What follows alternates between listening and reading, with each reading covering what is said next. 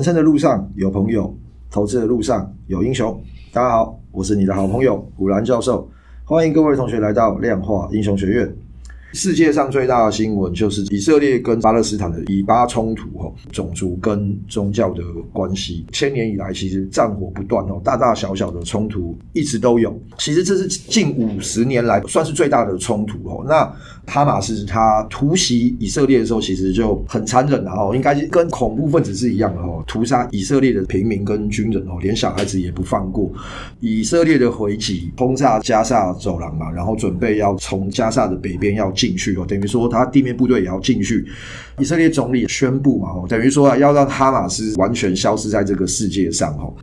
巴勒斯坦到底是什么？巴勒斯坦其实它是个受限制承认的国家哦。以色列里面其实就包含了巴勒斯坦。那巴勒斯坦它分开分两个地方，一个就是大家常听过的加萨，就是这次出事的地方，以色列的西边很小一块。那另外一个是在以色列的东边，约旦河的西岸，所谓的耶路撒冷就在那边。媒体啊，或者是什么，其实大家主要是站在以色列这一边哦。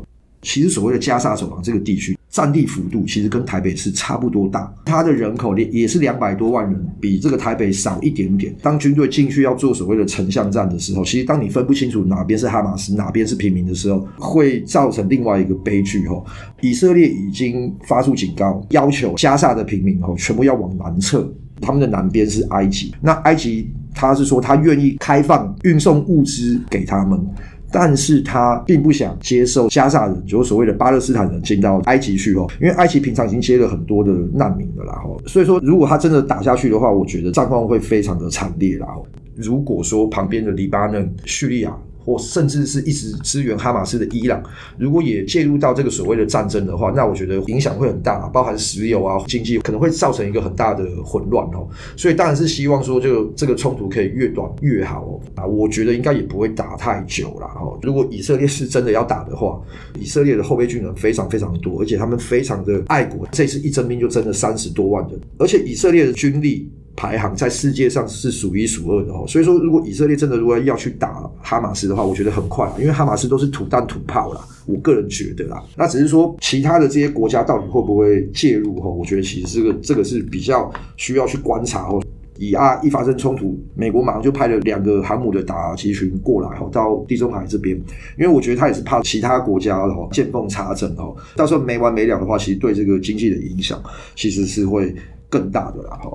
那这个好，我先简单讲一下啊，那个上个礼拜刚好礼拜四哦，美国这个九月 CPI 公布，超于预期一点点。超出预期，主要是因为油价前一阵子一直在涨，还有能源啊，这个价格也一样都是很高嘛，所以我觉得这个短时间通膨看起来还是比较难退烧啦。那当然有个好消息哦，就是说，Fed 好像是有讲说，它十一月应该是会暂停升息哦，但是哈也预估高利率的时间会拖得会比较长哦。比较可以注意的就是我之前有一直讲到的哦，美国的债券啊，美国的一些头等债其实它已经来到二十年以来相对的低位哦。那目前你你去买债券的这个价格几乎都。已经折到大概九十美元附近了哈，他们长期平均大概是在一百零四块然后，所以我觉得这个资本比较多的话哦，你也可以去看一些美国的债券哈。那我我觉得当然一些债券的 ETF，大家也是可以稍微留意一下下了。股票传人来刚好换股了吧，跟大家讲一下。呃，呃，换股了。那首先我们月营收的部分，就上个月就是负八点九七 percent，那 Hero 十五是负一点七二。大盘是正一点五三，所以上个月来讲，我们所选的股票基本上都是 输给大盘。我们是不是只差一天？这一天是比较好，因为如果是十一号又更惨。连假前大盘很好嘛，就是夜盘也是涨的。那但是就上个礼拜收假一回来之后，大盘开高，然后连续三天都在高档，涨大型股，很小的股票基本上跌很多。OTC 还蛮惨的哦。嗯，对。然后比如说我们上礼拜讲那个续品，我以为会入选，结果他那一天第一个营业日就跌停。我记得那一天我稍微看一下涨跌家数了，就上柜上涨跟下跌好像是一比四左右，涨一家可能跌四家。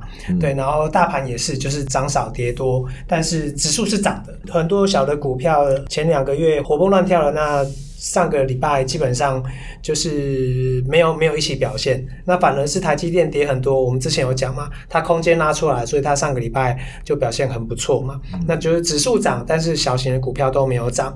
对，所以整个来讲，我们上个月的策略两个都赔钱。嗯，那最后就是韭菜游戏也刚好告一个段落，哦、一个月到了。建奇是负十点七二 percent，然后联德旧爱会伤你比较深，负二十二，他再报多一个月，那负二十二 percent。对，吐回去了，就吐回去了。嗯，对，那哇，吐回去没关系。你看，还真的哈，这个波动很大的哟。对，呃，月营收上个月是六档股票嘛，那 Hero 十五是十五档，十五档对，那当初会做 Hero 十五，其实也是想说少一点报酬，然后换少一点波动。Hero 十五表现算 OK 啦，我觉得负一点七，然后大盘涨一点五，我觉得这个是可以接受的。呃，对，完全可以。然后再来，我们今天先讲那个韭菜游戏推的股票。那这两档股票其实在这个月的月营收跟 Hero 十五都有入选。那首先我们先讲那个。系统，那系统其实它呃是个很老牌的公司哈，代号是二三六三。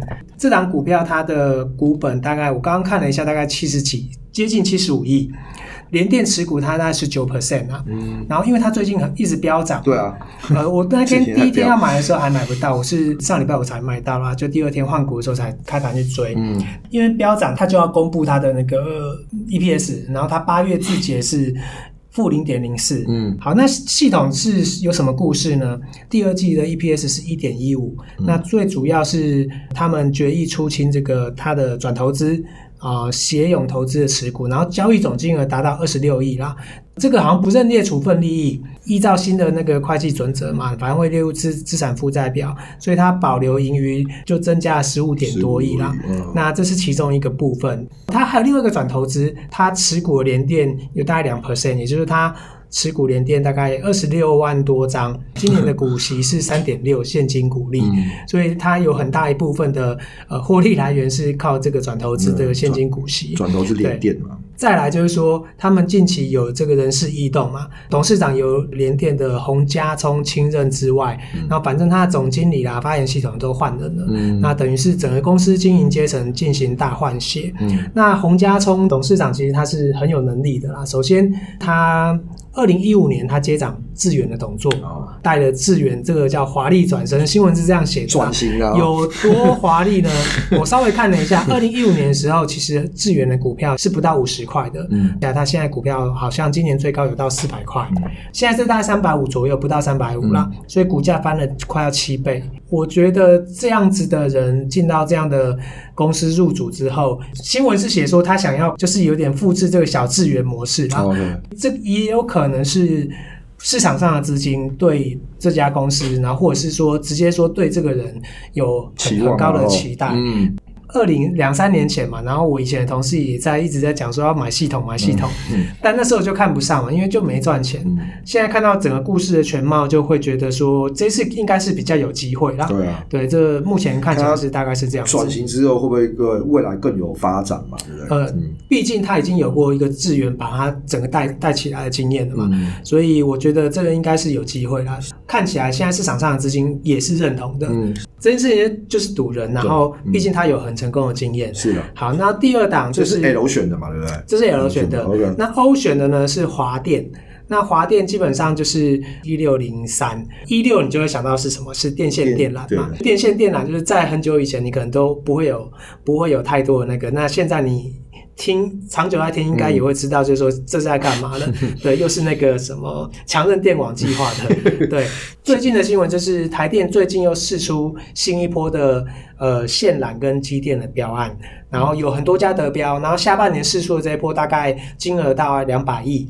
那有华兴、大雅，那宏泰，宏泰是上个月我们有买过，嗯、对，宏泰它也是这个电线电缆的。然后合基我们之前也买过嘛，还有大山、华电跟华荣，下半年试出的是什么？一百六十一 kV 电缆，还有什么六九 kV 的电缆？嗯、华电来讲，好像拿到三十一亿的订单呐、啊，哦、对，所以其实也是不少。如果你比较认真的话啦，嗯、去看它的股，它股本大概十五亿嘛，可能要去查它什么时候会入账或怎么样等等之类，这可能要细看它它的内容。那你大概可以就预估到它未来一整年或是明年它的呃营收是多少？嗯、对，那我记得之前有个叫秦邦的嘛，秦邦是前两个月有买啦。